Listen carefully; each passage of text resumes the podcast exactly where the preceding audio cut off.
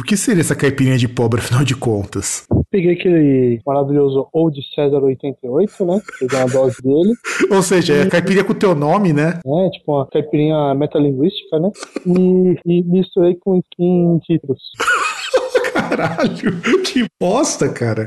Olha, tá vendo que o nível tá ficando cada vez pior, meu. Ah, cara, é, é que o que acontece? Hoje teve feijoada, né? Aqui em casa. E feijoada, foi uma mini feijoada, né? Tipo, de porco, essas coisas não teve, mas teve algumas carnes, sei lá, teve linguiça, feijão preto, só que não teve caipirinha. E isso é uma falta, falta grave. E aí, como não teve caipirinha, eu fui agora, aí depois que eu jantei e tal, eu falei, porra, vou tomar alguma coisa, né? Aí também. Nossa, cara, mas essa realmente tá superando a cada dia mais, cara. Eu não imaginava que combinação de cachaça mais Dolly Citrus desse uma caipirinha. É, mais ou menos, né? Razoável. Deu pra tomar. tá certo, tá certo. Deu pra ficar muito louco, então? Ah, deu pra ficar relaxado, né?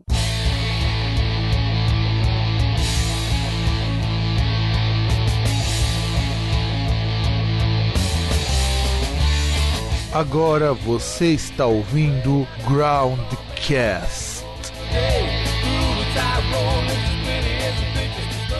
Atenção, Cranzebeck! Ao top de quatro já vai! Já, já, já, já vai!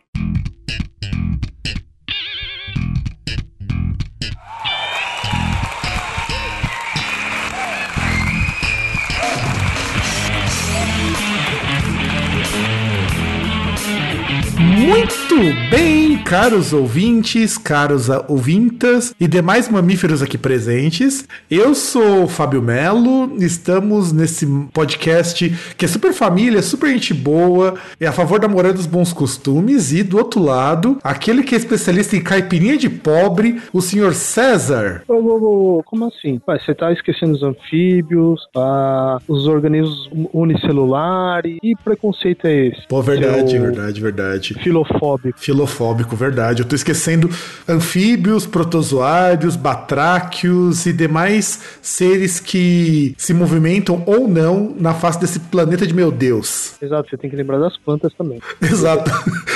Eu imagino que planta que vai escutar o Groundcast, mas tudo bem. Ah, vai ser uma planta feliz, com certeza. E aliás, César, antes de nós começarmos o programa, temos um- uma coisa sensacional. Pela primeira vez na história do Groundcast, temos um comentário. É tetra, é tetra, é tetra. É, é bem, bem por aí mesmo, cara. Vamos lá. No programa anterior, tivemos o comentário do senhor chamado Zé do Desemprego. E diz assim: eu até respondi o comentário pra ele, mas eu gostaria que você também respondesse, porque afinal de contas, nós temos que comemorar quando alguém comenta dessa bagaça. Inclusive, o programa foi mais ouvido do que os outros nos últimos dois meses. Eu fiquei feliz pra caramba com isso. Então ele diz assim: tenho que confessar que volta e meia me pego procurando no YouTube essas tosqueiras dos anos 90 igual Rednecks. Não escuto regularmente, mas tem algo nesses técnicos que me atrai. Acho que é igual quando você tá passando de carro e vê um acidente e não consegue deixar de olhar. Essa Cotton Eye Joe é especialmente grudenta. Sempre que eu escuto, não consigo tirar da cabeça por dias.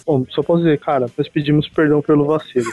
Pois é, cara. Pois é, foi um vacilo muito grande de lembrar dessa música, né, não, César? Falando nisso, eu faço meia-culpa e eu não ouvi o último programa. Olha, você tá desculpado, afinal de contas, é, só pelo fato de ter um comentário de um ouvinte, cara, e assim, eu já explodi pro Zé Desemprego, eu falo que eu também tenho dessas de, às vezes, procurar umas músicas muito bizarras, umas músicas muito esquisitas, assim, escuto pela zoeira, cara, pela galhofa. Por exemplo, lembra quando o Fernando mostrou pra gente, César, aquele cara lá da Áustria que parece uma versão cover do... Fiz o Festa no coisa assim, não era? Não, não, era cover do... The- Lembra que ele pegou o negócio do The Fala, lembra? Ah, de puta, pode crer. Pô, o, o cara era. O cara aqui, ele foi foda. Deu, deu. E, e assim, música ruim, cara, ela, ela gruda mais chiclete no cabelo, cara. É impressionante. Ou ela gruda mais que, que merda de cachorro embaixo de sapato, cara. É impressionante isso. Acho que ela gruda mais que aquelas balas de. bala de leite da. Caralho, qual é o nome? Você lembra dessa? Que tipo, vem, vem enrolada a balinha lá. Puta tal, que tipo, pariu. Lembro, lembro, lembro, Você lembro. lembra? Que, que, tipo, você mastigava aquela porra, aí chegava uma hora que ela colava, ou colava no céu da boca, ou colava no dente. Lembro, cara. Nem sei se vende mais isso tipo, daí. doce de leite, bagulho assim. Ah, não, doce de leite, tem razão. Doce de leite é aquela bala é pros fortes, cara. Hoje em dia ela tá mais mole, mas na nossa época, primeiro que aquilo era um caramelo difícil de se mastigar porque ele era duro. É, e e eu não lembro qual que é a marca, ligado? Mas eu acho que ninguém lembra qual que é a marca.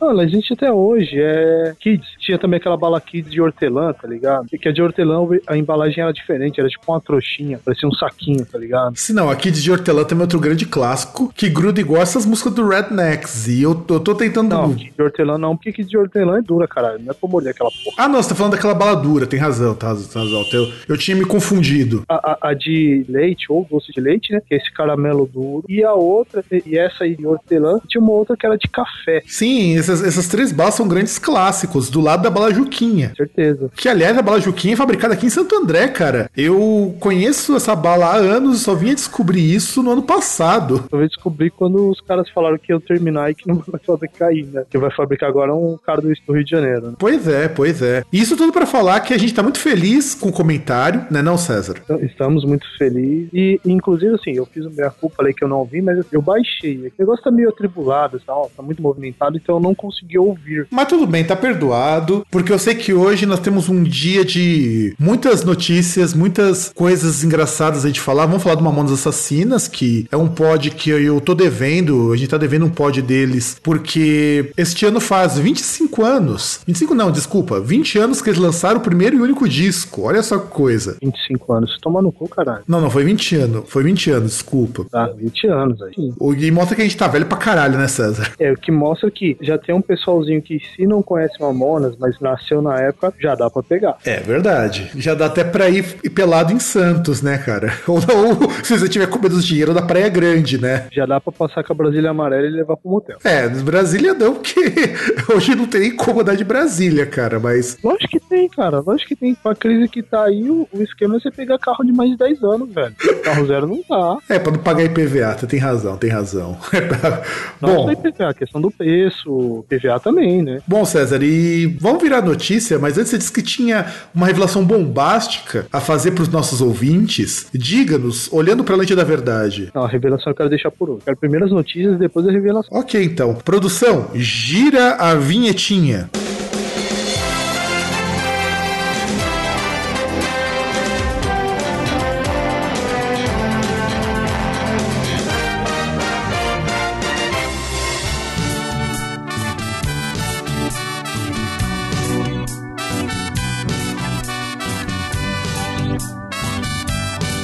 Bem, viramos notícia, viramos vinhetinha. Bom, a primeira notícia, ela é séria. Faz tempo que nós do Groundcast não comentamos algo sério. E teve lá, recentemente, a jornalista que, que andou fazendo uns, uns street fight lá com o pessoal da Síria, né? E ela disse que tá se sentindo acuada. Comente a notícia pra nós, César. Então, na verdade, assim, é, a gente tá acompanhando aí esse problema aí com o Estado Islâmico, coisa do tipo. O pessoal só lembra da, da Dilma lá que falou que tinha que dialogar com o Estado Islâmico, porque ela confundiu lá, quando perguntaram pra ela, tipo, o negócio do Estado Islâmico era muito novo, ela confundiu, tipo, países árabes com o grupo terrorista, ela que quer fazer um califado. Foi incompetência dela, mas. E, e assim, a, a porta de entrada do Estado, dos refugiados que estão fugindo do Estado Islâmico na Europa é pela Hungria, atualmente. E, a- e Hungria. Tipo, é que Turquia faz mais parte, assim, lá, tipo, faz parte do Oriente Médio, né? Tem uma parte, metade do país é, faz parte da Ásia. E Europa mesmo, assim, parte da zona do euro é mais a Hungria, né? E o, acho que primeiro-ministro, presidente húngaro, ele coloca lá, chegou a colocar uma cerca, tal coisa do tipo, mas o importante para parar de enrolar é que teve uma cinegrafista que ela tava lá filmando, né, os refugiados passando por uma zona de controle e tal, da polícia, e ela singelamente deu boas-vindas para os refugiados.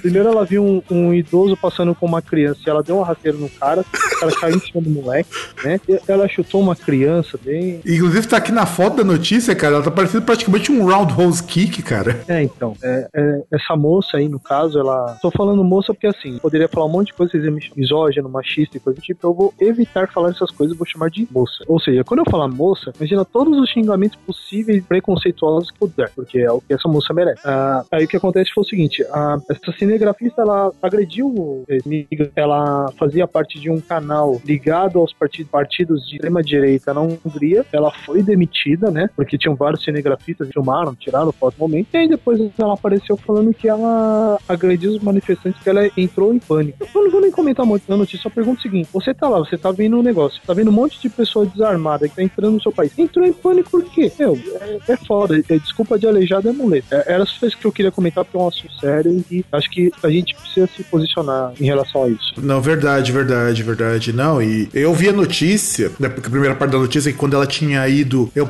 inclusive, eu pensei que ela tinha trocado de profissão de cinegrafista pra lutadora de MMA, porque chega passando rasteira, depois dando chute do Chuck Norris. Daqui a pouco ela tá vestindo roupa ultra, ultra curta, colada no corpo e dando umas porradas na Honda. Não, olha, cara, você deu uma boa ideia. Eu queria ver ela lutando com a Honda. Ela ia apanhar, ia ser tão lindo. É, pra... lindo, ia ser bonito, ela com a cara dourada. Ia ser bonito. Não, ia ser lindo, cara. Eu também concordo. Eu acho que seria sensacional isso. Mas o grande mérito da questão aqui, cara, é o seguinte: eu acho muito complicado quando acontece uma situação dessas e só observar pela foto. O fotógrafo tá olhando aqui, mas tá com uma cara de espanto que, assim, é algo aterrador. E assim, e vamos pensar numa coisa. Você pega o seguinte: em primeiro lugar, tem aí os cinegrafistas e tal. Tem uma pessoa só que tá com uma máscara como se estivesse perto de material infeccioso. É ela. Acho que isso para mim já é emblemático. Já é, não. E sem contar o seguinte: tá, você tá com medo. Cara, você não vai ficar gravando e dando rasteiro em velho, meu. Você vai dar porrada, você vai fugir, você vai, sim, você vai bater de outras maneiras. Não desse jeito, cara. Meu, é. Bom, então, mas assim, é... era isso que eu queria comentar dessa notícia. Aí, tirando isso, um outro comentário aí que passou uma data importante, né? Essa semana, 11 de setembro. Lembrar um grande acontecimento histórico tal, um negócio muito grave que aconteceu, que foi o golpe de Estado no Chile, né? Que foi a única coisa de,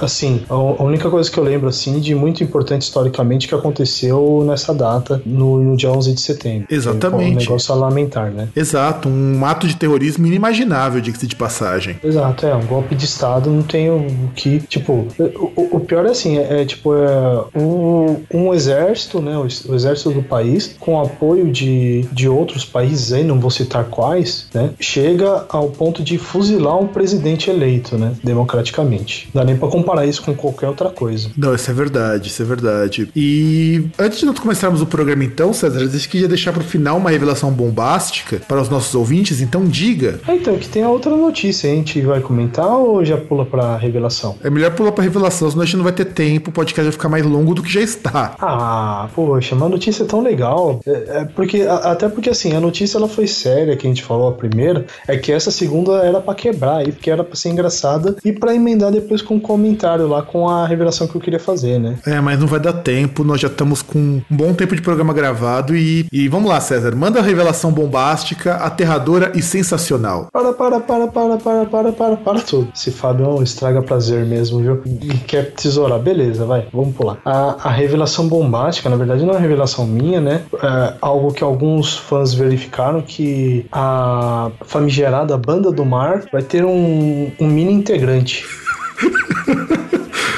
vai ser um integrante, assim, vai ter fruto da união da banda, né? Exato, a, a, a bunda do mar, quer dizer, a banda do mar vai ter um cocozinho. A Malu Magalhães está grávida do Marcelo Camelo. Eu fico imaginando, cara. Quando eu vi essa notícia, essa coisa é realmente bombástico, cara. Eu não sei se. Eu não sei. Eu, eu, Marcelo Camelo, tenho certeza que ele é o pai, cara. Não, cara, pra mim a dúvida é simplesmente uma. O bebê, quando ele sair, ele vai sair com aquela barba de mendigo do Marcelo Camelo? Ou vai sair com aquele cabelinho com aquela franja do personagem do Jim Carrey, do Deb, do Deb Lloyd? pra puxar a mãe. É a minha única dúvida.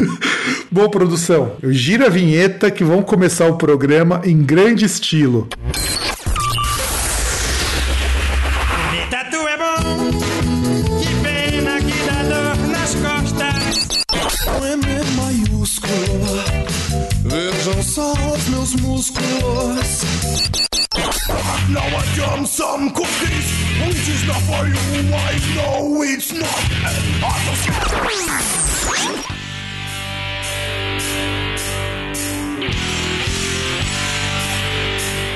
Antes antes de começar a contar a história, César, eu acho que seria interessante a gente deixar claro pro público o quão importante Mamonas foi nos anos 90. Eu até me arrisco a dizer que no Brasil foi a maior banda dos anos 90. Mamonas só não foi maior que Molejo, pra deixar vocês bem situados. Olha, nessa época nem molejo sonhava em ser o que ele é hoje, cara. Não, não, não, mas é que tá, eu tô, tô falando o seguinte: você tem que lembrar que o Mamonas parou, Molejo continua o seu legado. É verdade, verdade. Tem razão. Mas assim, primeiro porque eu lembro que eu conheci Mamonas Assassinas em 95, quando eu tava lá no Tatuapé, eu tinha acabado de me mudar pra lá, e o pessoal da sala começava a cantar a música do Sabão Cracrá, e dali duas semanas eu comecei a ver que Mamonas tava bombardeando as rádios, e assim, cara, não, não o que descrever. Quem não viveu em 95, eu só lamento porque você perdeu assim uma época em que ainda tínhamos alguém que fazia humor tacando foda-se literalmente. Cara, é, é aquele negócio, a gente já comentou lá no, no Groundcast sobre pagode. Era a época do tudo pode. Era a época que você tá lá- tava lá na sala, depois que você viu lá o, a banheira do Gugu, tá ligado? Você ficou lá com o, o mastro levantado,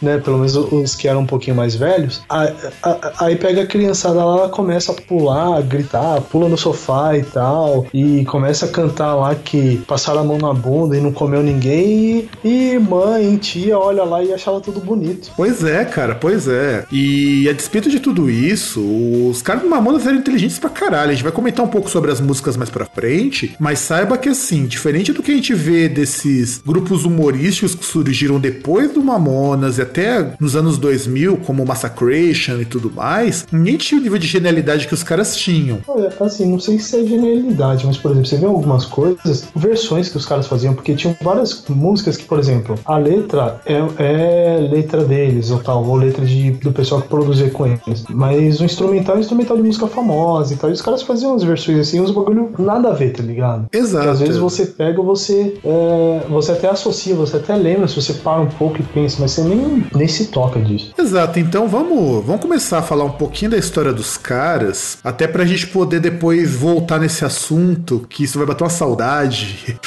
Bom, o grupo Mamonas, ele surgiu lá na cidade de Guarulhos, em 1990, com o nome de Utopia. E o grupo Utopia, ele era um grupo que era especializado em covers, era uma banda cover, só que fazia do jeito deles. Tanto que eles faziam cover de Ultraje, de Legião, de Paralamas, do Barão Vermelho e até cover do Rush. Olha só que coisa, fazer um cover do Rush. É, que na verdade o problema é fazer cover do Legião, cover do Ultraje, né? Que isso aí realmente os caras não iam pra frente nunca. É, não, na verdade fazer cover eles não iam pra frente. E o vocalista, o Dinho, ele só entrou na banda porque tinha uma vez que eles precisavam de alguém pra cantar Guns N' Roses. Ele, é- se- ele, tava- ele era um fã, se for lá, deixa que eu canto. Aí os caras viram que ele cantava marromeno e deixaram ele na banda. Quer dizer, mais ou menos naquela. O cara, ele era. Ele fazia umas vocalizações muito legais ao vivo. É, e vê também que aí dá- você chama um cara que dá pra dar risada e tal. Às vezes o cara tem uma garagem lá que dá pra tocar e você chama o cara pra banda, né? É, e assim, e o grupo, o Utopia, então ele fixou na seguinte formação, que depois viraria Mamonas Assassinas, que era o Alexander Alves, o Dinho, fazendo vocal e tocando algumas partes de violão, o Alberto Rinoto, na guitarra e no violão e fazendo os backing vocals, o Samuel Reis de Oliveira, conhecido como Samuel Reoli, que tocava baixo fazia backing, o Sérgio Reis de Oliveira, que é o Sérgio Reoli, irmão do Samuel Reoli, fazia bateria e backing vocal, o Júlio César, também conhecido como Júlio Hazek, que pra quem não sacou Hazek é César ao contrário, super original, tocando teclado, fazendo backing e fazendo alguns vocais em algumas músicas. E assim, eles lançaram, chegaram a lançar um disco autoral chamado A Fórmula do Fenômeno, que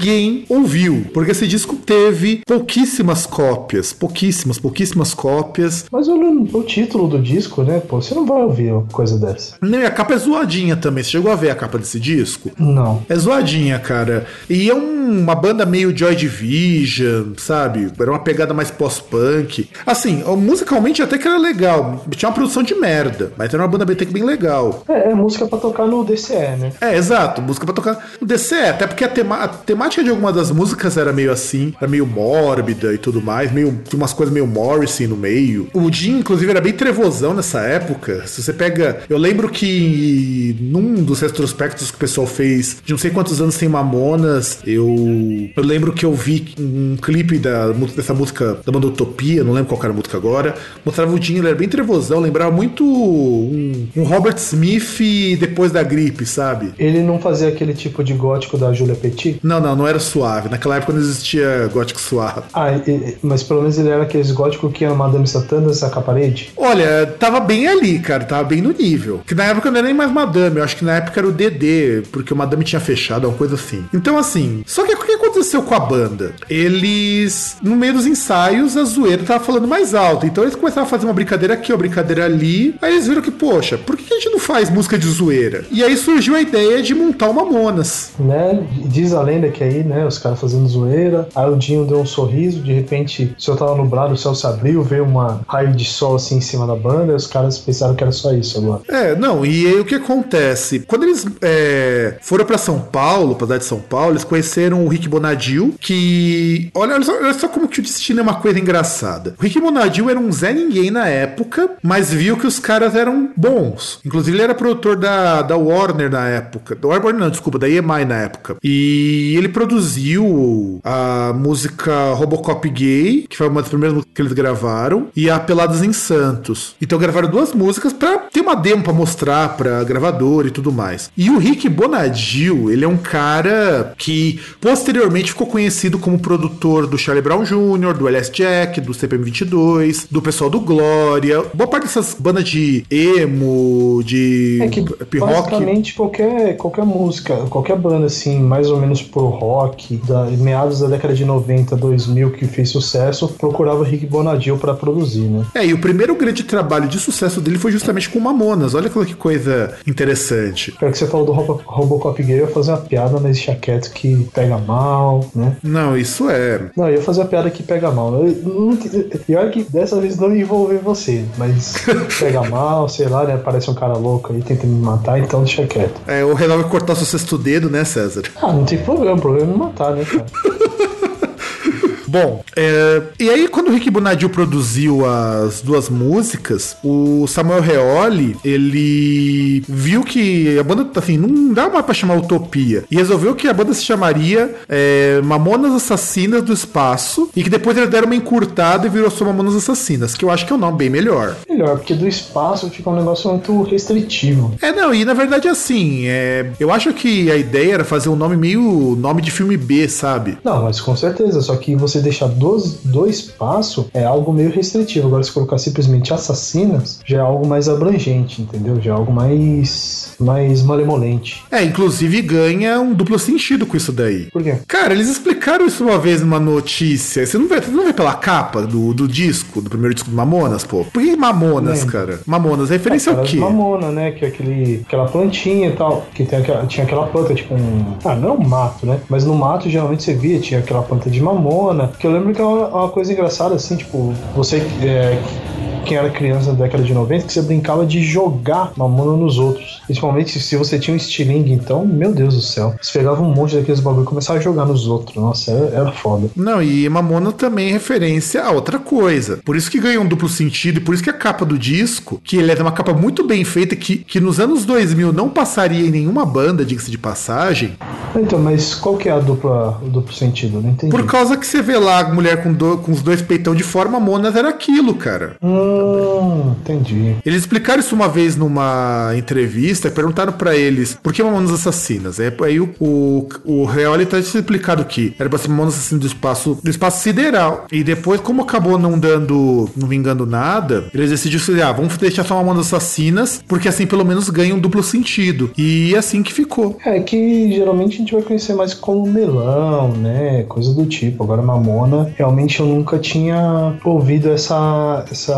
essa analogia, essa, essa associação. Na verdade, não é nem analogia, é porque rolou de os caras falar, vamos deixar porque dá esse sentido também. Não, não, não, mas eu tô falando dessa associação entre seios e mamonas, tá ligado? Eu nunca, nunca vi essa associação. Bom, e aí, continuando a história dos Mamonas Assassinas, então eles já eram Mamonas Assassinas, já tinham música gravada e foram bater um monte de gravadora. Bateram na porta da Sony, da Warner, e a demo dos caras caiu na mão de ninguém mais, ninguém menos que Rafael Ramos, baterista do Baba Cósmica e filho do diretor artístico da EMI Brasil, João Augusto Soares. O... E a história ela até engraçada. O Rafael, uma vez, ele contou num, num desses documentários que saiu sobre o Mamonas, que a demo chegou na mão dele e ele ouviu e falou: Porra, mas esses caras são geniais, são geniais, são geniais. E soltou a demo na mão do pai dele. Aí o pai dele ouviu, falou: Ah, ok. E foi ver um show dos caras e falou: Puta, esses caras são demais. A gente tem que conseguir um contrato com esses caras. E assim eles conseguiram um contrato com talvez uma das maiores gravadoras do mundo, que é EMI. É bastante interessante, que até é, é aquele negócio, né?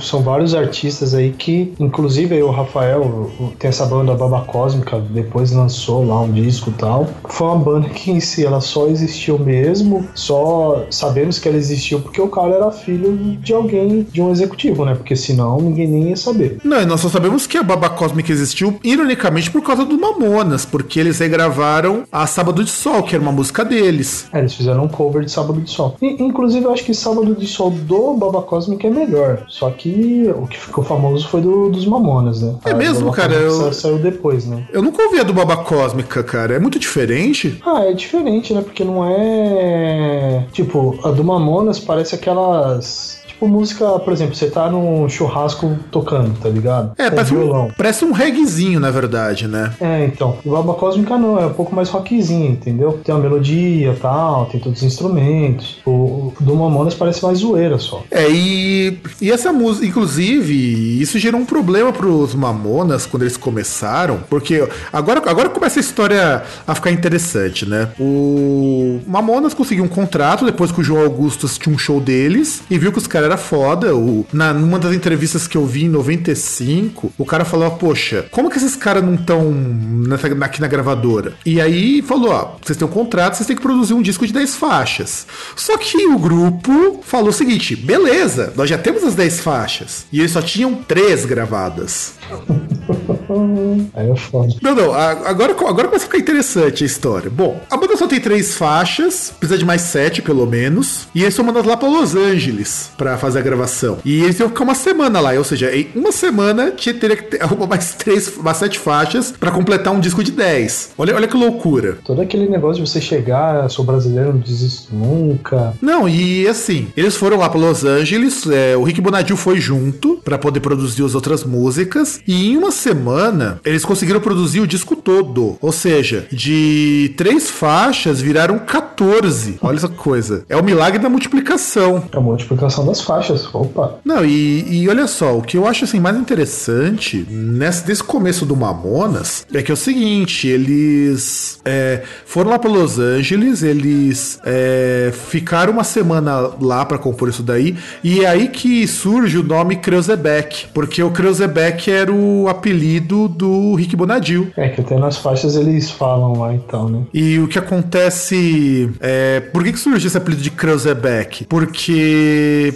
acontece que o Jim ele queria chamar o Rick, Rick Bonadil, e tinha, teve um, tinha um cantor antes que estava gravando alguma coisa lá com ele, e ele ia chamar o Rick por esse nome. Falar, você falar, ô João, vem cá. Só que ele não lembrava o nome, então ele falou, ô Kreuzebeck, vem cá. E ficou. E isso, e isso, isso daí que acabou acontecendo, gerou. Você escuta as músicas do Mamonas, ele vai falar, é, em toque 3 já vai Kreuzebeck. Então, é- era uma brincadeira que surgiu ali no meio e acabou é, ficando. E aí virou uma figura enigmática. Figura, quem que é esse maldito esse Kreuzebeck? Quem que é esse? De onde que veio isso? Aí foi uma coisa de momento. E, produção, vamos fazer então, falar agora. Nós já falamos do background, do começo do Mamonas. Vamos falar um pouquinho do sucesso dos caras. Então, por favor, vira a transição.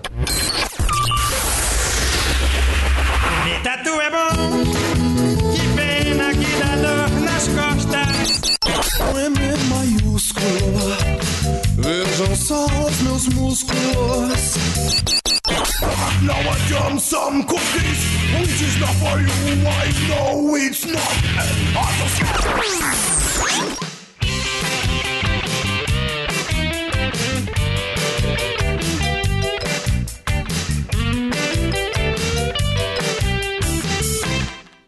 Bom, agora vamos falar do sucesso dos caras. Né, os caras que conseguiam tocar no, nos programas dominicais quando eles eram dominados pelo pagode, né? É, então, a gente falou num programa, no programa sobre pagode que os anos 90 praticamente foram dominados pelo pagode e eu acho que o Mamonas, junto com o Virguloid, junto com a comunidade ninjitsu e junto com o Raimundos, conseguiram colocar o rock pra grande mídia. É, que é o que aparecia nos grandes veículos, né? Então, tanto que o lançamento do disco deles em 95 foi na mesma época que o que o Raimundos lançou um disco também, que acho que foi o primeiro disco deles. Será que foi o Raimundos? É sim, porque é no mesmo ano que o Raimundos apareceu pro Brasil também. Ah, então deve ter sido o segundo, o Lavota Novo. Isso, isso. Foi a época do Lavota Novo, bem lembrado. Não tava lembrando se era o primeiro, se era o segundo, se era o terceiro, não lembro.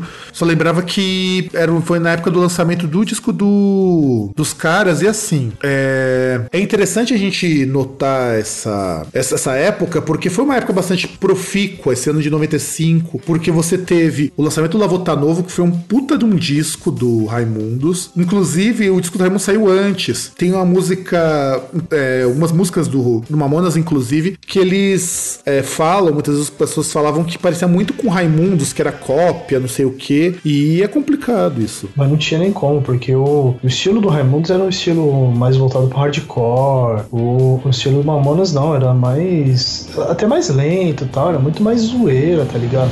O, o Raimundos era mais na parte de pegar um pouco da, de putaria, essas coisas. É, na verdade, o que acontece é que o Raimundos, como banda, tocava qualquer coisa. A ideia dos caras era fazer zoeira com tudo e todos. Tanto que eles tocam desde um reggaezinho até uma coisa meio funkeada e vão até o trash metal estilo Sepultura, cara. É, mais ou menos, acho que não é pra tanto. Ah, cara, não, cara, eles eram bastante variados. Você escuta as músicas deles hoje, você escuta essas músicas hoje, cara, é, é diferente do que as bandas faziam e eles, e eles foram até mesmo pro samba em algumas músicas, cara. Ah, não, não, mas isso aí bem depois, né? O, o, o que tinha antes que pegava principalmente nessa época e no primeiro disco, no auto-intitulado Raimundos, era aquela mistura de, de hardcore com, com forró, assim, mas assim, forró, tipo, forró tradicional. Ah, não, não, não, não, não, não, peraí. Eu não tava falando do Raimundo, tava falando do, do Mamonas, cara. Ah, é, é verdade, é, desculpa, é do Mamonas.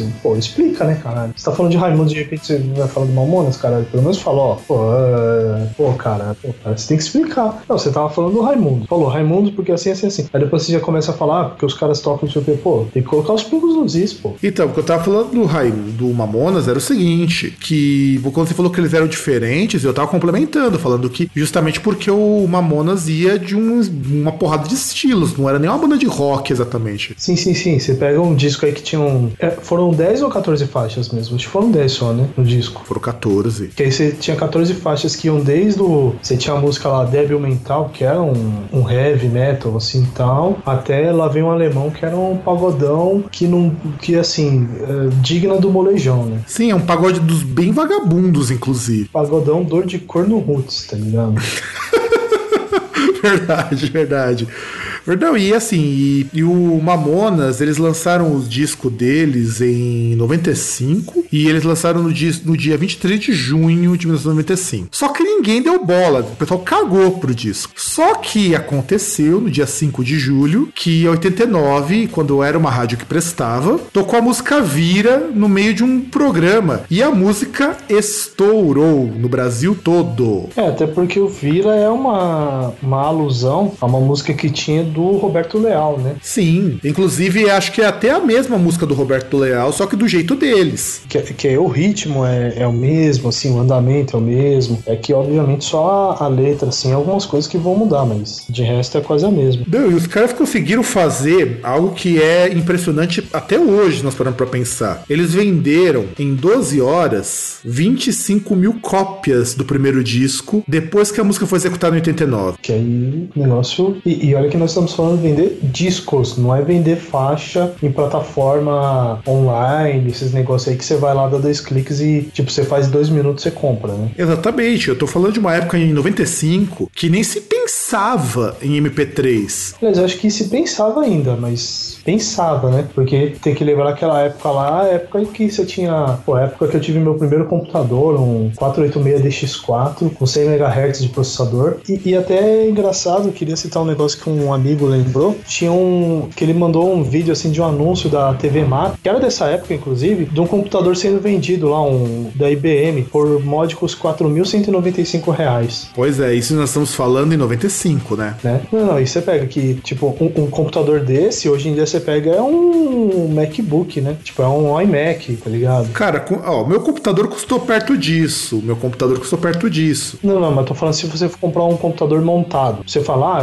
eu tenho 4 pau e quero comprar um computador. Primeira coisa que você vai pensar, tipo, 4 pau na mão é comprar um Mac. Mas não dá, cara. O Mac é bem mais que isso, cara. É o dobro, pelo menos. Não, então, mas você tem que lembrar 4 mil reais na época lá, né? Quando Ah, sim, sim, sim. Verdade, verdade. de dólar um pra um, né? Naquela época, 4 mil real tem razão. Naquela época que o dólar não era mais um pra um, mas já tava, ainda tava muito próximo. Sim, sim, mas era quase. Você tem Não Era razão. um pra cinco, né? Era uma época que você ter Mac era muito mais fácil porque era quase o preço do PC. Mas enfim. É, voltando aqui então, você lembra, César, nesse, nesse ido de 95, todo domingo a gente ligava a televisão e tinha Mamonas Assassinas em algum canal? Cara, então, é que 95 pra mim é um ano complicado. É um ano que foi uma bosta, porque assim, Palmeiras perdeu o Campeonato Paulista pro Corinthians, Palmeiras foi eliminado na Libertadores pro Grêmio, né? Então foi um ano assim de bosta. Mas eu lembro que realmente você pegava assim todo. é, pelo menos assim, na- eu cheguei a citar uma vez que no lugar onde eu morava nessa época, ou você ouvia a vizinha ouvindo pagode, ou alguém ouvindo rap. Então foi a primeira vez assim que o pessoal mudou um pouco a trilha sonora, por causa do Mamonas. Que aí realmente você pegava, você ligava, tipo, no Faustão tinha Mamonas, no, no Gugu tinha Mamonas, e aí era foda, cara. É, e quase todo domingo, né? É, cara, chegou uma época que você via.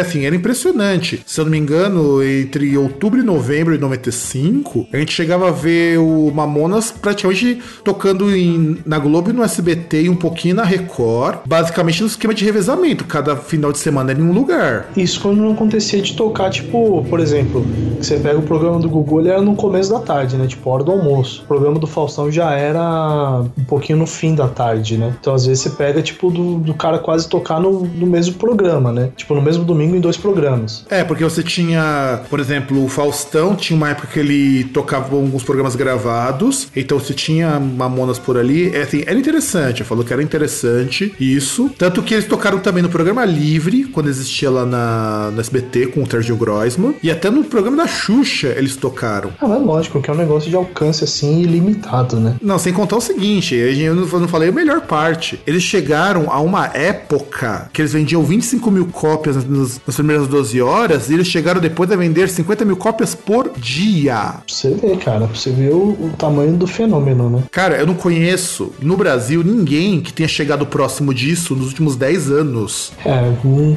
é que até tempo era diferente, né? Agora o mercado é um pouco. tem alguma coisa diferente. É que talvez assim, mesmo nem single, mesmo assim, você tem 50 mil compras num dia, né? Ou por dia. Te- Teve ápices de 100 cópias em um dia, cara. 100 mil cópias num dia. Nossa. Praticamente, acho que todo cidadão brasileiro na época tinha uma cópia ou duas dos discos do Mamonas, porque era algo assim absurdo. É, não sei, a gente nunca teve. É, eu também nunca tive, eu só tive uma fita cassete que depois eu perdi. Não, não, nem fita cassete, eu ouvia só nos programas. É, então, mas eu mesmo, pra você ter, pra você ter uma ideia, eu conhecia todas as músicas de cor e eu não tinha o CD, eu não, até porque eu tinha comprado o CD player fazia pouco tempo e CD era muito caro, custava 45, 50 reais. Ah, não mudou muita coisa, né? A diferença é que hoje a gente ganha um pouquinho melhor. Na época que o salário mínimo não batia nem 100 reais, cara, faz a comparação. A variação de CD foi muito pequena. Até caiu bastante o preço. Pior, né? Tipo, o salário mínimo,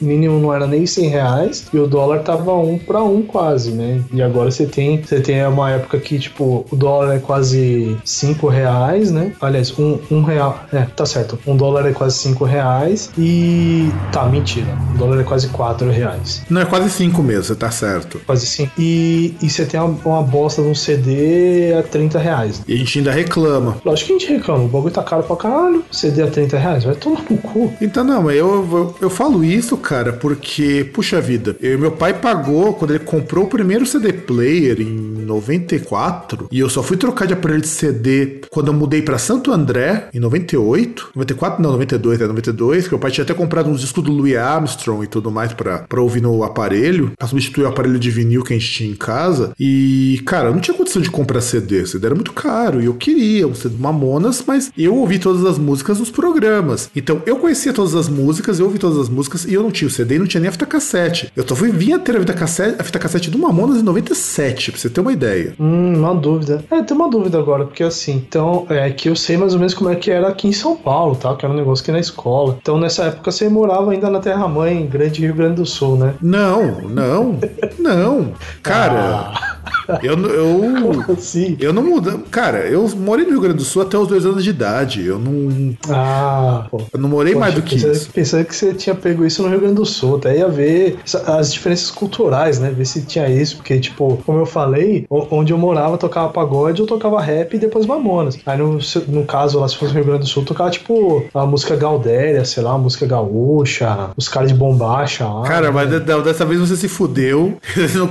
Não dá porque eu não moro lá no Rio Grande do Sul desde, desde os dois anos de idade, cara. Então. Ou, você deve fazer uns 40 anos que você não mora lá, né? Não, 40 anos a fazer. Mamonas tem 20, né? É, Mamonas, só Mamonas tem 20, né? Então, é, vamos voltar aqui então, lembrando só o seguinte: no ano de 95, a EMI faturou 80 milhões de dólares de reais só com a banda, cara. Pior que é foda, né, TV? Os caras faziam show pra caralho. Os caras faziam oito shows por semana, o que dá uma média do seguinte: em alguns dias eles faziam dois shows. Não, e pior que você pensa numa época que, assim, você não via ninguém que falava que andava de jatinho, né, cara? Os caras andavam de jatinho, tipo, os caras iam de jatinho, a gravadora alugava pra eles irem fazer os shows, né? Porque se os caras fossem depender de empresa aérea pra fazer, hum, humanamente impossível fazer esse volume de shows. Pois é, pois é, não. Eu acho assim, é muito, muito interessante pra, você, vocês verem como que o fenômeno é, Mamonas é uma coisa que não conseguiu ser repetida depois. E aí eu posso até dizer, cara, que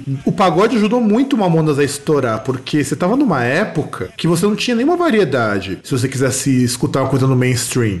Verdade, porque você tinha molejo e um monte de cópias do molejo, e só. É, você tinha molejo, você tinha aqueles pagode romântico chato pra caralho, você tinha. Quando você não tinha isso, era o latino fazendo alguma música horrorosa. Não, não, mas, mas eu, eu tenho que lembrar ainda que não era o latino plagiador ainda, né? Era o latino que fazia aquele esquema tipo charme, né? Tipo aquele funk, aquele funk tipo funk tipo charme, que é tipo um funk mais romântico, tal. Não era o latino tipo, "Oh, hoje é festa no meu AP, né? Ah, não, não, não, só, não só um charme. Ele também fazia uns pop meio nojento, tipo aquele lá do Mila, sabe? Não, Mila era do Netinho, pô. Ah, é Netinho, tem razão, desculpa. Mas ele fazia uns pop meio nojento, estilo que tocava o dominó. Enfim, você não tinha muita opção de música aqui no Brasil. As bandas de rock do Brasil, as mais tradicionais, estavam tudo no segundo escalão. Paralamas, Titãs, Barão Vermelho. Ninguém lembrava mais dessas coisas, cara. Mesmo o traje tava desaparecido. muitas tinham parado, né, na, na década de 90. Tipo, acho que eu lembro assim, acho que o que continuou assim dessa leva era o Ira, mas ainda assim era um negócio muito muito incipiente, né? Tipo, você nem ouvia falar, você ouvia nas rádios só, nas rádios de rock. Eu vi em rádio, como 89, ou na MTV, porque eles eram. Eles apareciam bastante na MTV. E nós temos que lembrar que essa época de 95 também foi importante, porque o Sepultura estourou, tava estouradaço no mundo todo. Menos no Brasil. Menos no Brasil. E. É, porque os caras moravam lá fora também, caralho. É foda, né? É, naquela época eu acho que ainda não. Eu foram morar um pouco depois.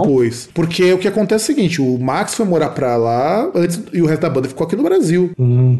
O Max já morava lá, o Max Cavaleiro morava lá já. É que eu acho que lá que ele deve ter conhecido a esposa dele, né? Não, é, foi, é, foi um rolo. A gente um dia faz um programa especial Sepultura, só pra comentar esses rolos do Sepultura, que eu acho que vale bastante a pena. E aí, é, tem uma história até, até curiosa que eu gostaria de comentar, mas antes da gente comentar, produção, rola a vinhetinha que já tá ficando muito longo esse bloco.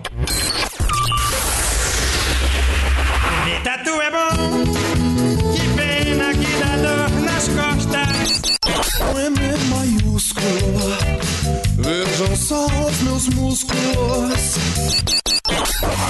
jam some cookies, which is not for you. I know it's not. Atenção, Krezebeck! Krezebeck, meu filho! Vamos lá que vai começar a baixaria!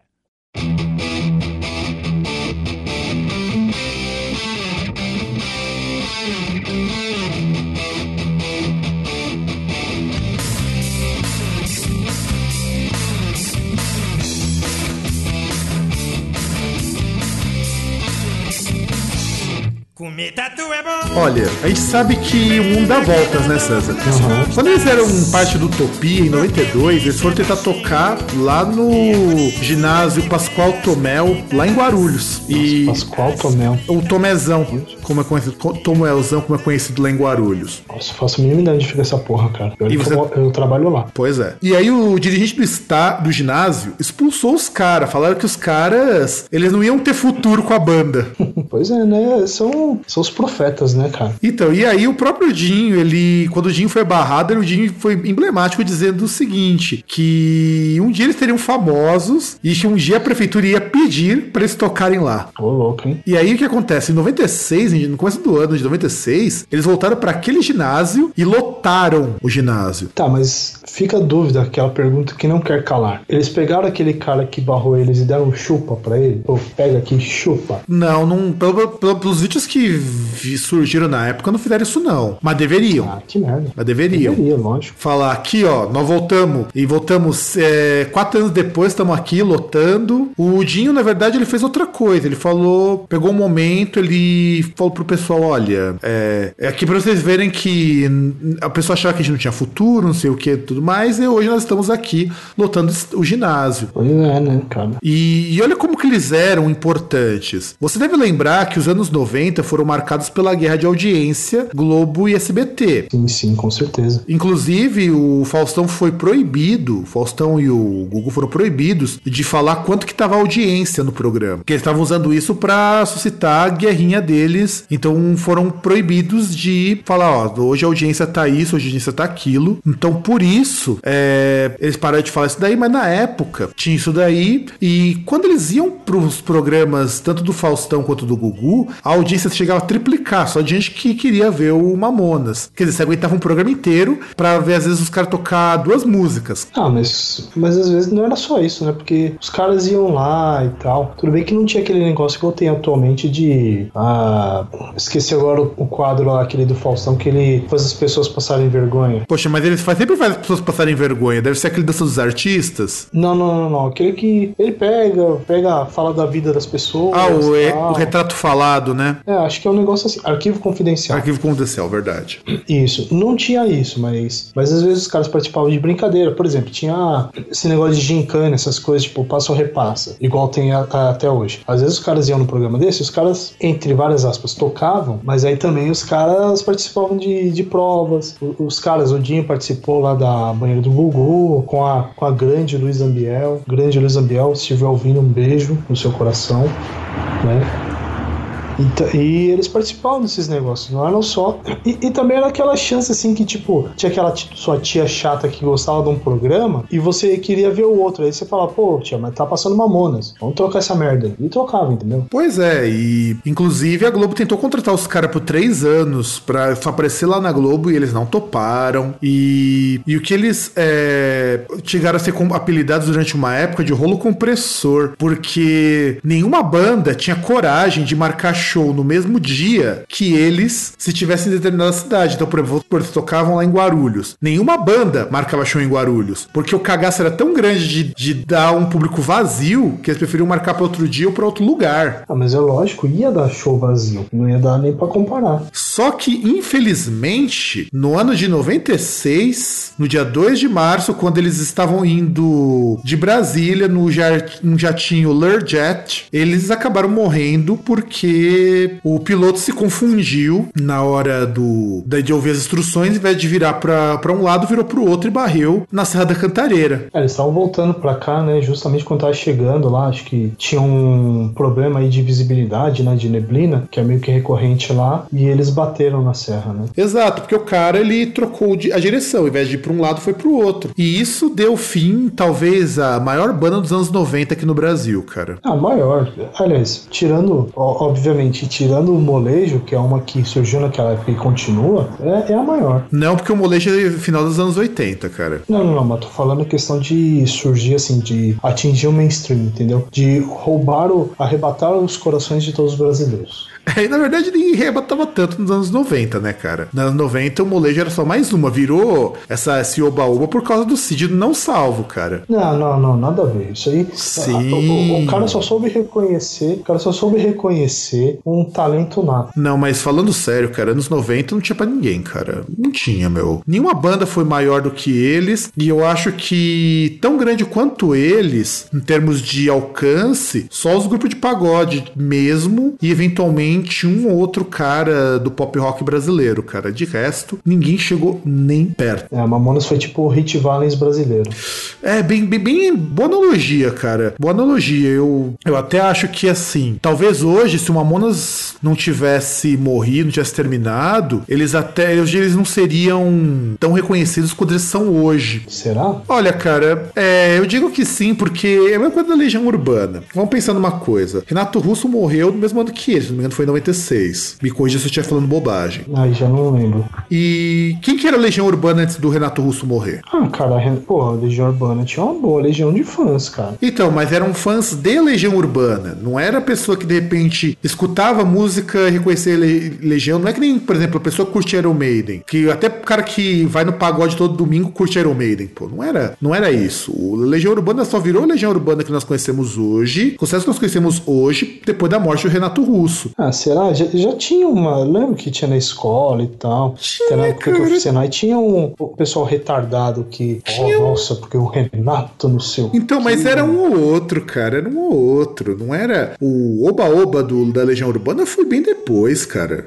É que aí o Renato Russo ele morreu em outubro. Então, o Mamonas acabou em março, ou seja, foi um ano que nós perdemos dois grandes artistas. Eu não gosto de Legião Urbana, mas o legado da Legião Urbana é enorme também. Mas nem Legião Urbana chegava perto do, dos caras do Mamonas Assassinas. Aliás, que até tava numa época que eles já estavam mudando muito as coisas tal. É, que na época eles tinham lançado aquele A Tempestade, que foi mais ou menos. E eles estavam gravando um outro disco, que era uma outra estação. Mas ainda assim já não era lá grande coisa, né? Não era aquela coisa de antes, né? Não, isso é, isso é Porque verdade. de- Depois do 5, né? Porque o 5 era um negócio meio complicado lá, meio estranho disco. E, e o ano de 96 pra mim foi, em, em comparação, foi excelente. Tipo, o Palmeiras foi lá, teve aquele ataque dos 100 gols. Foi, foi um negócio impressionante, ganhou o Campeonato Paulista quase invicto. Pra mim foi um ano ótimo. Bom, vamos virar então pra gente comentar um pouquinho sobre as músicas e sobre o legado do, do pessoal do Mamonas. Então, aguenta aí que tem,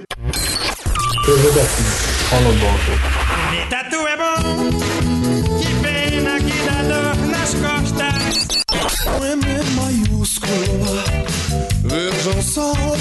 Now I jump some cookies, which is not for you. I know it's not. Vamos falar um pouquinho sobre a música, César? Ou você prefere começar pelo legado? Ah, vai pelas músicas, né? Então vamos lá, vamos falar um pouquinho das músicas do, do Mamonas. Bem, Fazer o É. que? Um faixa a faixa?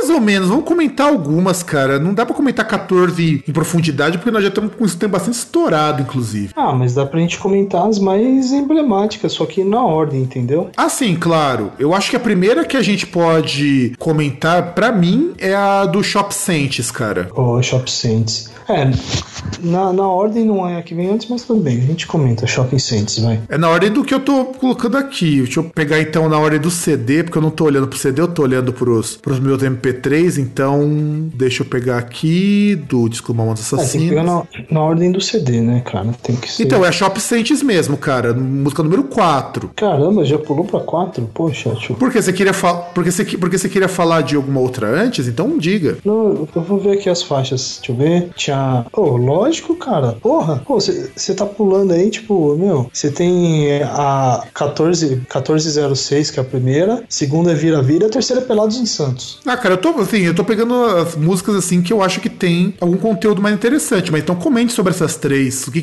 que, você acha interessante comentar sobre essas três? Ah, não sobre a. sobre todas, né? Tipo, a a 1406 ela vale a pena falar, né? 1406, que é, ela faz alusão a um número que era um número de televendas, né? Que tipo, que era um esquema parecido com o que tem hoje do Polishop, Shoptime, né? Que aí era o, o cara falando que a vida dele era fodida porque a família inteira dele queria que, comprar, que comprasse coisa, né? E fazia bem alusão àquele negócio do da, da abertura econômica e tal, né? Sim, era uma música que inclusive falava do consumismo. De repente você não tem dinheiro, mas você tem que consumir. Que essa crítica, na verdade, ela é mais forte no Shop Saints também. Sim, também, né? Mas, mas já começa por aí, né? E era tipo, que ele falava que até o cachorro, o cachorro dele babando por um carro importado, né? E aí falava aquele refrão lá que money que é good nós não have, e se nós revasse nós não tava aqui playando, que o nosso work é playar. É, não, essa, essa, essa frase eu acho foda, cara. É, é, é foda. da- Merece uma análise. De verdade, merece uma análise mais aprofundada. Sim, cara, com certeza. É, é uma frase, tipo, antropofágica, cara. É que é o que vai repetir muito no disco, se parar pensar essa coisa de você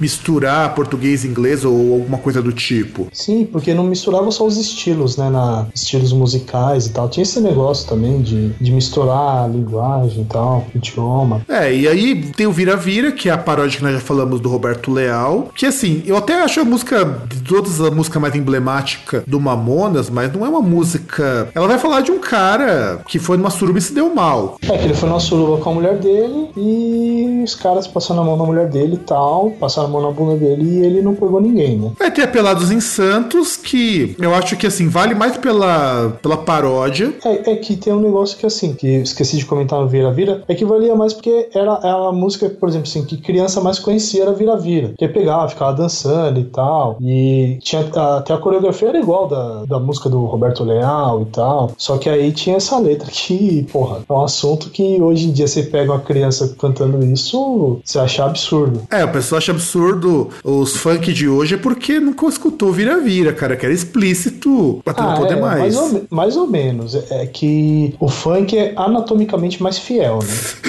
verdade, ele é mais realista, isso é verdade. Tipo, é, é, é um negócio mais mais detalhado, né? Que o é que os mamonas eles tinham lá tipo, ah, eu não comi ninguém, né? Aí você fala, porra, mas comeu? Como assim ele comeu? Aí agora o funk não, o funk é, ah, vem lá, dá uma bate na minha pepeca, entendeu? Aí você tem, vamos pular pra tá Pelados em Santos. Nós já falamos da Shop Saints, que a Shop Saints ele também vai fazer uma crítica muito forte ao consumismo. É, que aí ele era um pedreiro, né? Que, que ia no shopping center pra, pra almoçar, né? Pra comer. Aí depois ele falava que ele ia levar também a, a namorada no shopping e tal, né? Ó, não, e olha só, eles já até anteciparam quando ele vai falar o seguinte, ó. Esse tal de Shop Saints é muito legalzinho pra levar as namoradas e dar uns rolezinho. Pois é, os caras são os precursores do rolezinho. Se bem que o, o rolezinho deles era dar um rolê, era ir lá e passear, não era você juntar um 400 mil negros num lugar, né? Não era você fazer um flash mob. E aí você tem, em seguida, o que é uma das minhas faixas favoritas, que é Jumento Celestino. Jumento Celestino, que é um cara que veio do Nordeste e que, sei lá, acho que se envolveu num acidente de trânsito e, e os caras queriam pegar ele e matar, né? Não, mas olha, eu achei, achei é interessante que essa letra é uma crítica social a como que o nordestino é maltratado aqui no, no estado de São Paulo, né, cara? É, não só no- em São Paulo, no Sudeste, Sul-Sudeste. O bom é que isso tudo mudou, né? Não existe mais.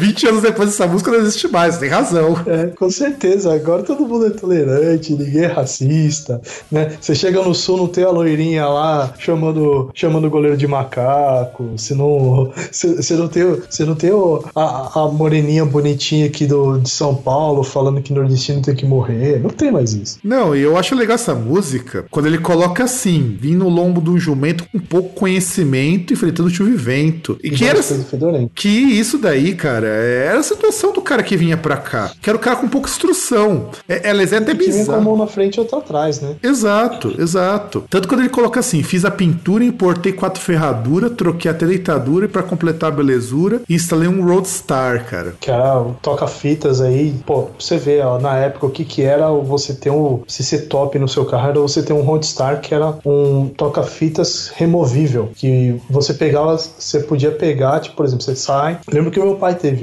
aí, você sai com o carro, você vai visitar alguém, você sai do carro, você puxava uma alça e você saía com o rádio pendurado assim na mão. Você se sentia o master, tá ligado? Você vai lá na, na casa da sua visita com o rádio na mão, com toca-fitas, tá ligado? O bagulho do tamanho de uma. Como é que eu posso explicar? É grande. daquelas bandejas do. Ah, não é tanto, né? É, é o tamanho assim de uma bandeja. Assim, não vou dizer pequena, uma bandeja do Habibs, tá ligado? Tipo, uma bandeja que caiba, sei lá, umas oito esfirras, mais ou menos desse tamanho. Não, era grande o bagulho. Eu lembro que o meu tio tinha um desse. Era super novidade, com a frente removível. Você podia guardar. Não, não era nem, não, não era nem a frente removível, era o rádio. Ah, é Você verdade. o rádio inteiro. Frente removível já foi um pouquinho depois. Aqueles rádios da Pioneer. da Isso, isso, Iowa. isso, isso. E tanto que aqui no Jumento Celestino, no final da música, ele diz: Hoje eu tô arrependido de ter feito migração, volto pra casa fudido com um monte de apelido e uma bonita cabeção. Pois é, né? Pra você ver o pior, então você imagina qual que era, né? Não. E aí, ó, a gente continua com Sabão Cracrá, que é uma música que não é deles, é uma música conhecidíssima. Isso aqui é música folclórica, né? Tem uma Arlinda Mulher, que eu também acho que não vale muito a pena pra comentar. Aí tem uma das minhas favoritas também, que é o Cabeça de Bagre 2. É, é que o Marlin da Mulher, ela era assim, ela é legalzinha e tal, mas você percebe que é uma música que, tipo, chega na metade ela perde o fôlego, né? É, eu também é, É aquela acho. música que, você, eles mesmos já ficaram de saco cheio, que os caras já começam, eles começam a falar, tipo, ah, a gente já sabe que você já tá ficando de saco cheio de ficar ouvindo, então por isso a música já vai começar a ficar baixinha. Aí ele começa a falar, aí chega no final ali, pelo amor de Deus, pare com esta porra. É, e aí chega no Cabeça de Bagre 2, que fala sobre a obrigação, como você é obrigado a, a estudar aquilo que você não quer, cara. Aí depois vem aquela que é Mundo Animal, né? Que é uma, uma música lúdica, né? Uma música que a Fala que comer tatu é bom, né, cara? É, pena que dá dor nas costas. né? tipo, Eu acho, acho de uma genialidade essa música, cara. Eu acho de uma genialidade impressionante. cara, é engraçado que aí, aí fala, tipo, os animais tem os bichos interessantes, imagina só como é o sexo do elefante, e os camelos que tem as bolas em cima das costas, Não, e é- as vaquinhas que por onde passam deixam um rastro de bosta. Não, não. Mas pra mim, eu acho que também uma das músicas mais interessantes, que isso- essa gerou polêmica, porque essa é Mamilos, é a Robocop gay. Robocop gay, que aí, no caso, é, é uma música, assim, que, que aquele negócio, vamos retomar o conceito. A, a maioria aí, no caso, se viu, Robocop na versão do José Padilha. Você chegou a ver, Fábio? Eu vi nos Estados Unidos nacional? essa merda, cara. Eu tava lá, eu tava louco pra assistir Robocop, tinha acabado de estrear. O cinema ficava atrás do dormitório. Falei, vamos ver. Paguei 8 dólares. Me arrependi. Primeiro que tinha uns negros mal educados. E eram negros mesmo, não é racismo, não. Por? E porque, Por quê? porque, porque você podia falar, ah, o pessoal pode achar que nego é referência a qualquer outra coisa. Mas eram negros mesmo. Não, não, não, porque eu digo, porque mal educados, o que aconteceu? Porque não parava falar. Eu quase mandei um, um tomar naquele lugar no meio da sessão porque eu tava querendo ouvir. Mas tudo bem. Aí eu assisti o filme lá e, cara, que bosta. Cara, eu não cheguei nem a ver. O, mais próximo que eu cheguei do filme, eu vi um joguinho que saiu pro Android filme. Cara, não, é ruim, cara. Eu falo pra você, é ruim. Só, só, só isso. É ruim. Eu imagino, né? Que aí, assim, aí, assim, ó, você que não conhece, eu vou explicar. O Robocop. O Robocop era um, era um policial, né? E era em Detroit, inclusive, né? Isso, nós comentamos, isso, no no podcast sobre o Detroit Rock City. Aí. Isso, então. Era em Detroit e tal, que era um policial que ele foi. Não lembro nem se foi baleado e tal, mas Detroit vivia um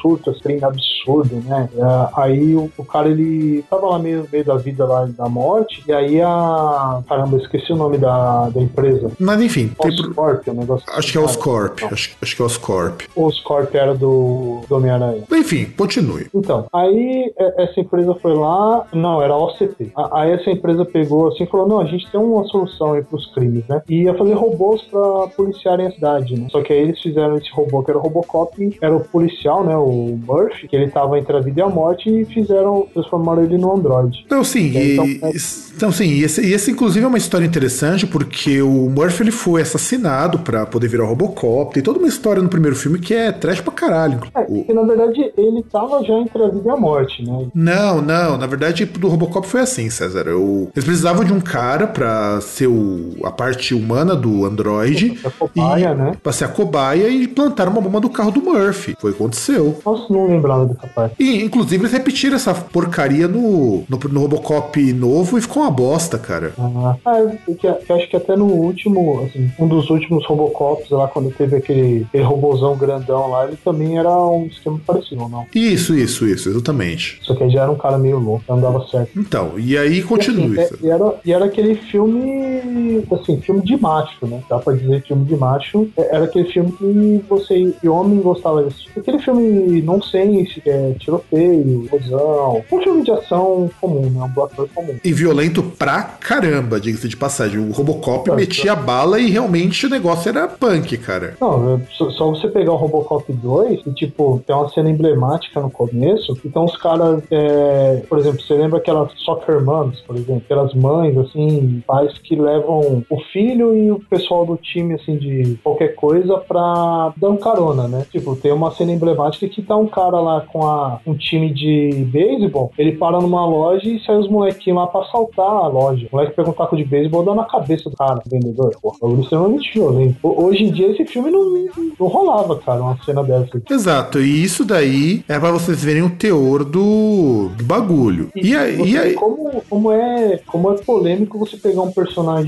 só com um Robocop gay. É, não, e não só isso. No- na época, o pessoal da comunidade LGBT reclamou pra caralho dessa música. Só que, caceta, eles não percebem que essa música é justamente a maior crítica que eles podem fazer com esse modelo de machão e tudo mais, poxa. Certeza, né? Quando ele coloca um tanto quanto másculo, ai, com M maiúsculo, vejam só os meus músculos que com amor cultivou, cultivei. Então quer dizer, é aquela figura do machão que não é machão porcaria nenhuma. É aquele machão que é aquele cara estilo kiwi, né? É peludo por fora e por dentro é a frutinha. Por dentro é fruta, isso é verdade. E era uma brincadeira com esse estereótipo. Tanto que essa música Robocop gay, ele é um. Assim, hoje, se você a gente para pra, pra analisar, é uma música que tira um sarro fodido com essa coisa de homofobia, do, do estereótipo do machão e tudo mais. Sim, com certeza, porque aí tem aquele negócio de tipo, ah, mas eu, eu sou macho, eu não posso. Tem coisa que eu não posso fazer, não posso ouvir, né? Exato. Tanto que ele era baseado no Capitão Gay do, do Jô Soares. Que até eu, eu não lembro se era na mesma época, mas tinha um personagem que até me lembra bastante do Cacete Planeta, que era o Massaranduba. Eu acho que ele é um pouquinho depois, Massaranduba acho. não. Não, não era o Massaranduba. Sim, era uma saranduba, sim. Que ele era todo Ah, não, machão. Não, o- o- não, verdade, não, mas o Massaranduba ele era todo machão. Tinha um outro que era o. Acho que tinha um do. Ah, não, esse, esse que, era eu tô lembrando era bem depois, que era o Tite. Sim, mas porque do Massaranduba também tinha disso. Tinha até o Carlos Montanha aqui, Ah, sim, sim. que era O moviadão. O Massaranduba ele tinha aquele esquema do. Ah, você está, obviamente, duvidando da minha masculinidade. Eu vou dar é porra. Então, e o Robocop gay é a mesma vibe, com a diferença que é um esculacho do caramba. Eu lembro que quando eu via ao vivo, tinha até no meio da música a versão do de uma música da Gretchen, cara. É verdade. E, aliás, inclusive, na hora do que, o- que ele se fazia mais parte de coreografia, que ele soltava mais. Sim, tanto que tinha até o melô do Piripiri que ele tocava no meio do show, cara. Ele- porque, porque eles tinham muito disso também. As músicas ao vivo, elas não eram iguais às do CD, eles improvisavam com muita coisa. É verdade. Tanto que em 2007, essa música ela foi tema do personagem Danilo, que é do Cláudio Heinrich, naquela novela Caminhos do Coração, aquela novela horrorosa. Lembro do negócio. Então, é, é assim, é ruim, ruim, cara. É a versão ah, como que eu posso dizer? É a versão brasileira do Heroes. Ah, é- não era aquela da Record, não, né? Ah, não. Era assim. lembrando, é- Não, não, do Record que eu tô lembrando só aquela Os Mutantes. Sim, mas é continuação, querido. É aquilo ali. Camisa do Coração é uma das continuações. Que bosta. Pois é, pois é. E, e gerou polêmica, porque assim, pra variar, essas cambada LGBT, o Caralho 4, acho que eles esqueceram e faltaram aos aulas de interpretação de texto e não viram que isso é uma grande sátira. Tanto que essa música, ela foi usada em 2013 por um grupo de jovens pra zoar o Marcos Feliciano. Ah, não tem que usar, não. Por que é, cara? devia ser usado pra zoar o Bolsonaro. Então, mas a música acho que o intento era esse. Por isso que é, eu acho que é das músicas do Mamonas é talvez uma das mais fortes. Aí você tem a versão dele pra Boys Don't Cry do The Cure. Né? Boys Don't Cry. Boys Don't Cry, que eu acho genial também essa paródia, genial. É, que era bem dor de corno também, né? Que eu não lembro a letra dela. Do Boys Don't, do Boys Don't Cry. Aliás, é, é aquela lá, né? Tipo, aquela é uma vaca e eu, Eu sou um touro. não é? Isso. Puta que pariu. Então, só o nome, que é o nome do The Cure, porque a música e o ritmo é totalmente diferente. É. Aliás, até o estilo, ele tem um estilo algumas vezes parecendo, tipo, sertanejo. né? Isso, tipo Sérgio Reis e tudo mais. Isso. Aí você tem o que eu acho que é uma das músicas mais bacanas, assim, que eu demorei anos pra entender propósito dessa música, eu até achava ela meio bosta, e que é a Debil Metal. Então, Que a Debil Metal, que a Debil Metal, cara, é uma zoeira com Sepultura bonita, cara. Porque os caras do Sepultura não sabiam falar inglês. Então eles fazem as letras de qualquer jeito. Você pega o Esquizofrênia do Sepultura, cara, as músicas são ridículas, as letras são não ridículas. fala isso, não fala isso, porque pro mesmo que o Sepultura só gosta do Esquizofrênia e do Morbid Visions. Cara, mas as letras são horrorosas, porque o Max, ele literalmente pegava um dicionário e escrevia nas músicas, então deu aquilo ali. Aí ele começa com umas, uma letra, é, assim, inclusive tem até os cacoetes do Sepultura, cara, porque aquela música, essa música é baseada no Territory, se eu não me engano. Não, acho que Território, deixa eu ver. É, Chaos AD é perto disso. Não, então, é, o 95 é o lançamento do Chaos AD, cara. Não, acho que foi depois, porque. Ah, não, tá certo, tá certo, tá certo. Até que tem aquela Manifest, era sobre o massacre do Carandiru, que foi em 92, né? Isso, isso. E assim, o Sepultura tá fazendo muito sucesso na época e eles tiraram sarro com a Debil Metal. Tanto que é tudo clichêzão, cara, de banda de thrash metal. Walk in the dark, now there's some, just some cookies. E aí ele começa colocando, can you understand? Can you understand, boy? Você pode entender? Você consegue entender? Então, balance sua cabeça, balance sua cabeça, idiota. É foda. Não é foda, eu demorei anos pra entender essa música. Tanto que eu até pulava, não gostava muito da Debil Metal. Também não é. Eu ainda bem que era um negócio meio estranho, né? Tipo, era um bagulho que não tinha nada a ver com a. Não, porque muda. Porque, na verdade. ser. Porque muda. Porque você tem tudo referente à música brasileira, de repente você pega um trash metal americano. Na época eu nem curtia essas coisas de trash, death, meu negócio era mais rock tradicional. Nem Iron Maiden eu gostava nessa época, pra você ter uma ideia. Então por isso que eu caguei pra essa Você música. também não gostava de KLB, né? Jamais, jamais. E aí essa música Debil Metal, eu acho ela muito legal por conta disso, essa paródia.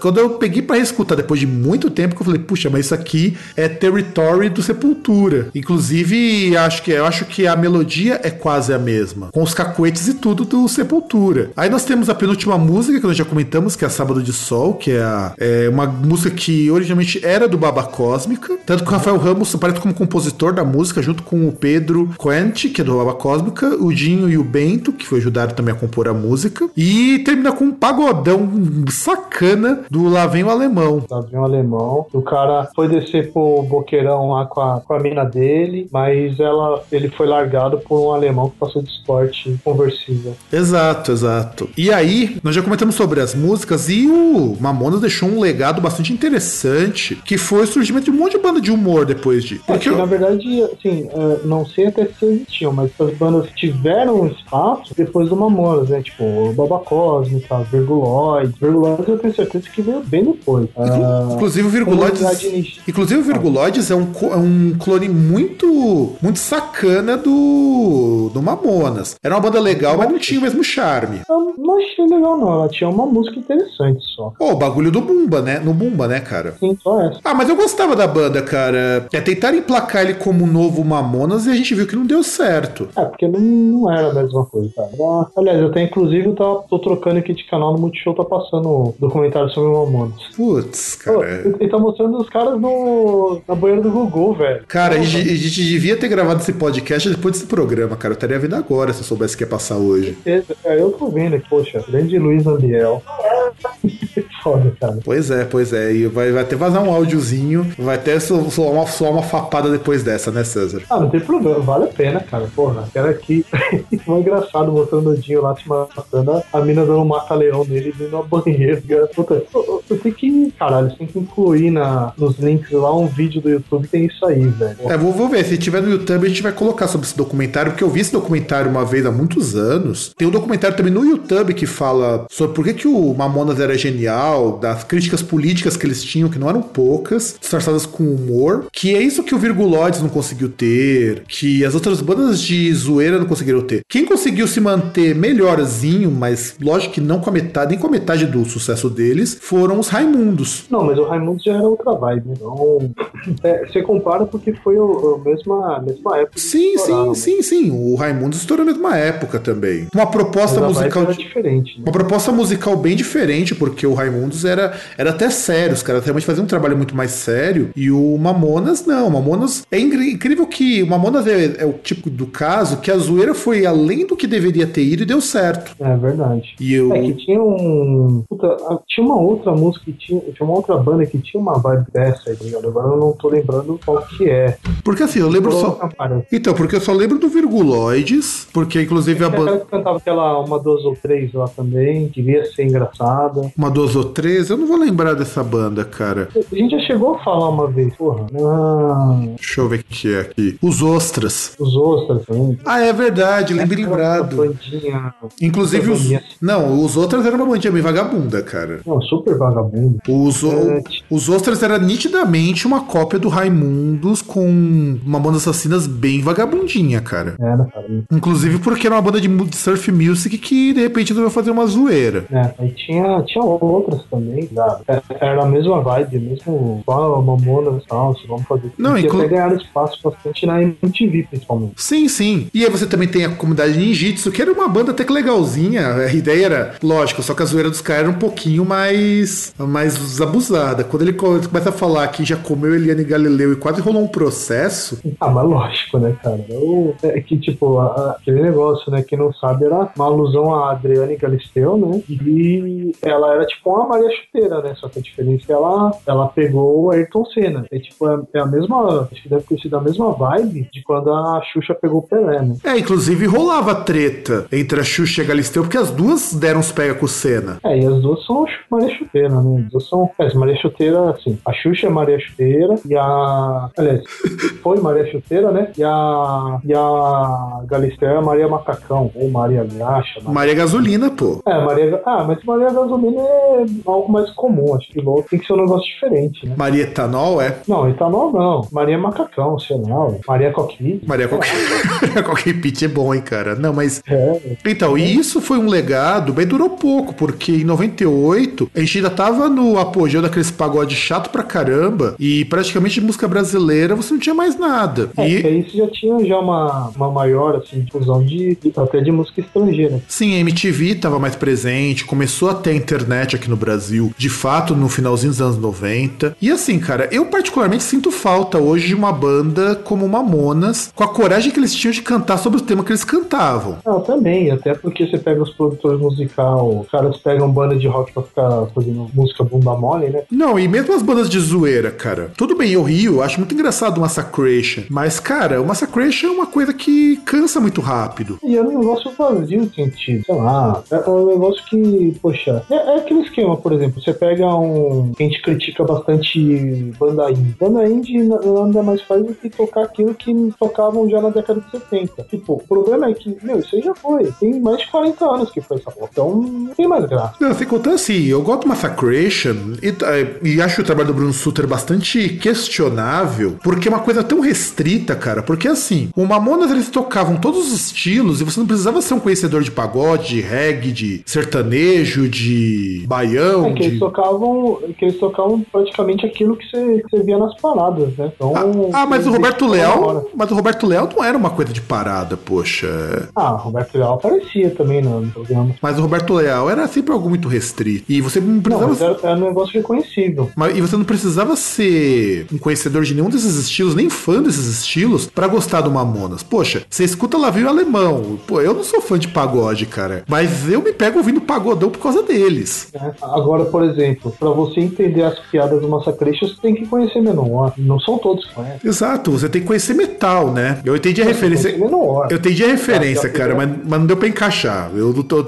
a gente não tá com o, com o botãozinho do Neil do Menor. Não, não, não era nem questão da piada, é questão, pô, até a- aquela caracterização do Bruno Sutter é muito puxado. É, é, é que eu acho que ele não tem coragem de estar fazendo show de tanguinha. De resto, é muito puxado no Menor e pra, pra aqueles vocalistas tipo o André Mata, o Castrati? Aqueles Exatamente.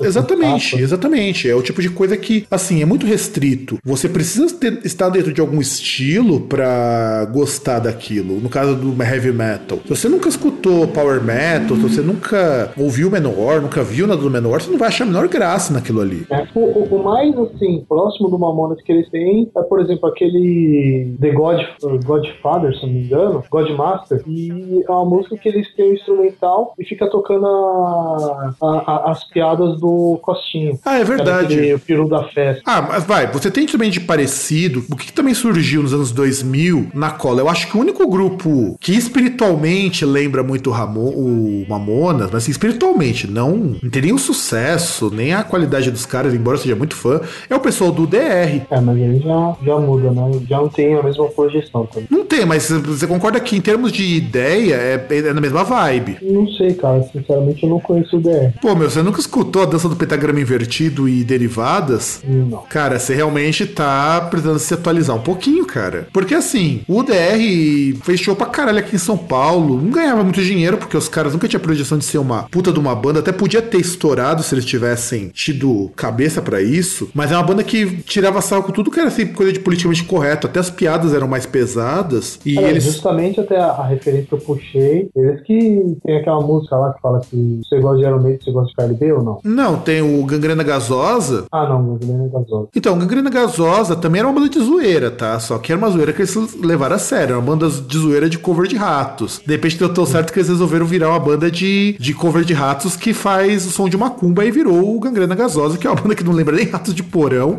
e nem música de macumba. É, velho. E tentaram também com aquela comitiva do rock, Nossa, que, eu não vou falar. que é uma banda de rock com uns temas satíricos, inclusive um até zoando o Ronaldinho. E aí, eu que conhecer essa bosta. Cara, a banda- Ronaldo, Cara, a banda é legal, cara. Só que ela, é- ela é que nem uma Massacration. As piadas, elas são muito. Como que eu posso dizer? Elas são muito específicas, cara. Você não dá risada se você não piada é conhece. só pra quem manja, né? Exato. Eu, É eu, piada interna. eu, com 11 anos, eu não conhecia nada de música que nem eu conheço hoje. E eu consegui me divertir muito ouvindo Mamonas. Hoje eu sei que você tem referência a trocentas coisas e tudo mais, porque eu sou velho. Mas, na- mas, mas assim, se eu escutasse com 11 anos o Comitiva do Rock, eu ia boiar. É tipo uma banda de piada interna, né? Exato. Eles surgiram inclusive de um outro grupo, que era o Menowell, que era fazer, vers- que era fazer versões metal de clássicos da música sertaneja. Pô, mas Menowell ganhou no nome. Tinha o Menowell, tinha o Shapt, que fazia versões de zoeira de músicas consagradas. Então, você tinha uma versão death metal da, da Ursinho Pimpão. Você tinha Mas eu tam- acho mau gosto. Você tinha, por exemplo, uma versão mambo de Brothers of Metal do Manowar. Pô, os caras podiam fazer uma versão death metal de Dá Pra Mim. Então, eles fizeram uma versão death metal de, de uma música do Vando. Ah, e ganha ponto. E merece crédito. Entende? Então, mas nunca ninguém conseguiu fazer algo que o, que o Mamonas fez. Que foi você conseguir juntar vários estilos e você não precisar da referência. E puta que. Até porque é aquele negócio, né? Fica, você fica naquela dualidade. Ou você copia descaradamente, ou você já faz um negócio totalmente diferente porque você não quer ser acusado de falta. Pois é, e cara, puta que pariu. O programa tá grande pra caralho, meu. A gente vai ter que cortar aqui. Eu falei pra você, cara, que a pauta do Mamonas ia dar um programa grande pra caramba. Não, não tem que cortar. Não tem que cortar. A gente tem que instituir a meta e dobrar a meta. É, nós estamos realmente quase dobrando a meta dos podcasts normais do Groundcast. Então vamos. E a gente faz um na vida, outro na morte, né, cara? Então tem que É. encher esse espaço. É, é verdade. A gente, uma vez gente, a gente também fala pouco de banda, não é verdade? É verdade. Então Nada mais justo. E olha que você ainda cortou uma, uma notícia. Ainda bem, cara, porque senão não ia dar tempo. A gente vai estourar assim. Eu tô dobrando o programa. Isso aqui é um programa que a gente pode considerar até um programa duplo. Perfeito, merece. É, não, merece. não, não, a banda merece. Tinha muito mais coisa pra gente falar do Mamonas, vocês não fazem ideia. E é engraçado, pra uma banda que durou, cara, como Mamonas Assassinas, um ano, a quantidade de coisa que a gente tem pra falar. Exato. A Mamonas durou menos que a música do Dream Theater. Exato, durou menos que a música do Dream Theater. E tem algum recado pros ouvintes, César? Ah, putz, tem um recado pro ouvintes, sei lá. É, ouçam mais Mamonas em vez de The Killers. Em vez de, sei lá, em vez de 30 Minutes to Mar, em vez de Bruno Mar, vez Não. de tantas coisas aí. Sim, sim, sim, sim. E eu descobri que tem no Deezer, cara. Acabei de ver tem no Deezer. Então você pode ouvir online também se você assinar o Deezer. Ah, devia ter no Spotify, né? Então eu não sei se No ti... Spotify falta muita coisa. Sim, se tiver no Spotify, a gente vai colocar aqui. Eu acho que não vai ter, mas enfim. Então eu espero que vocês tenham gostado. Esse programa saiu maior do que eu esperava, mas porque não dá, cara. Mamonas tem coisa pra caramba pra gente comentar. Não deu pra gente nem sequer arranhar na uma análise aprofundada das músicas dos caras. Eu acho que eh, merecia um programa também só pra gente falar das músicas, do legado desse pessoal. O último programa de Não, A banda. gente faz programa de. A gente cita, faz algum programa citando músicas e tal. A gente pega alguma. Pois é, pois é. A gente precisa fazer alguma coisa assim, porque é, o último podcast de banda que nós fizemos foi o do Black Sabbath. Pra você ter uma ideia quanto tempo faz. Verdade. Foi acho que um mês antes do lançamento do 13, inclusive.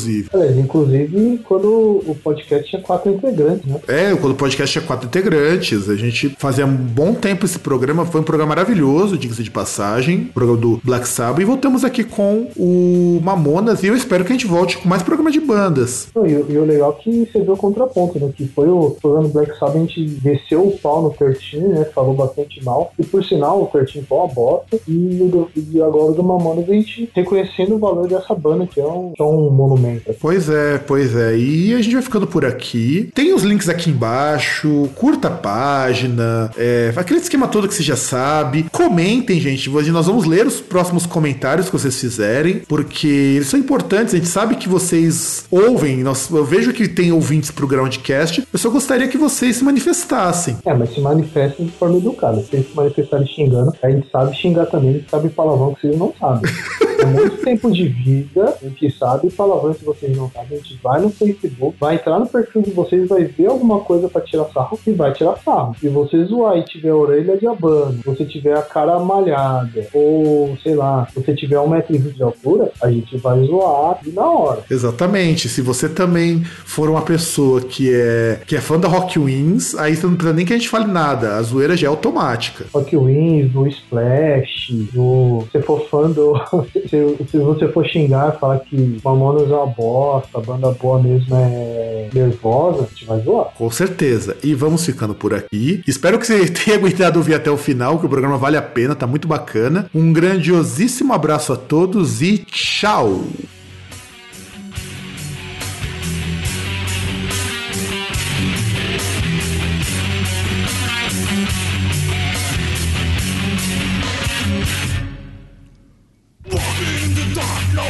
Jump some cookies Which is not for you, I know it's not. And I was gonna sprint its melting mouth Dying to me now is popcorn. Got to understand? Got to understand why? So take a rest So take a rest, sucker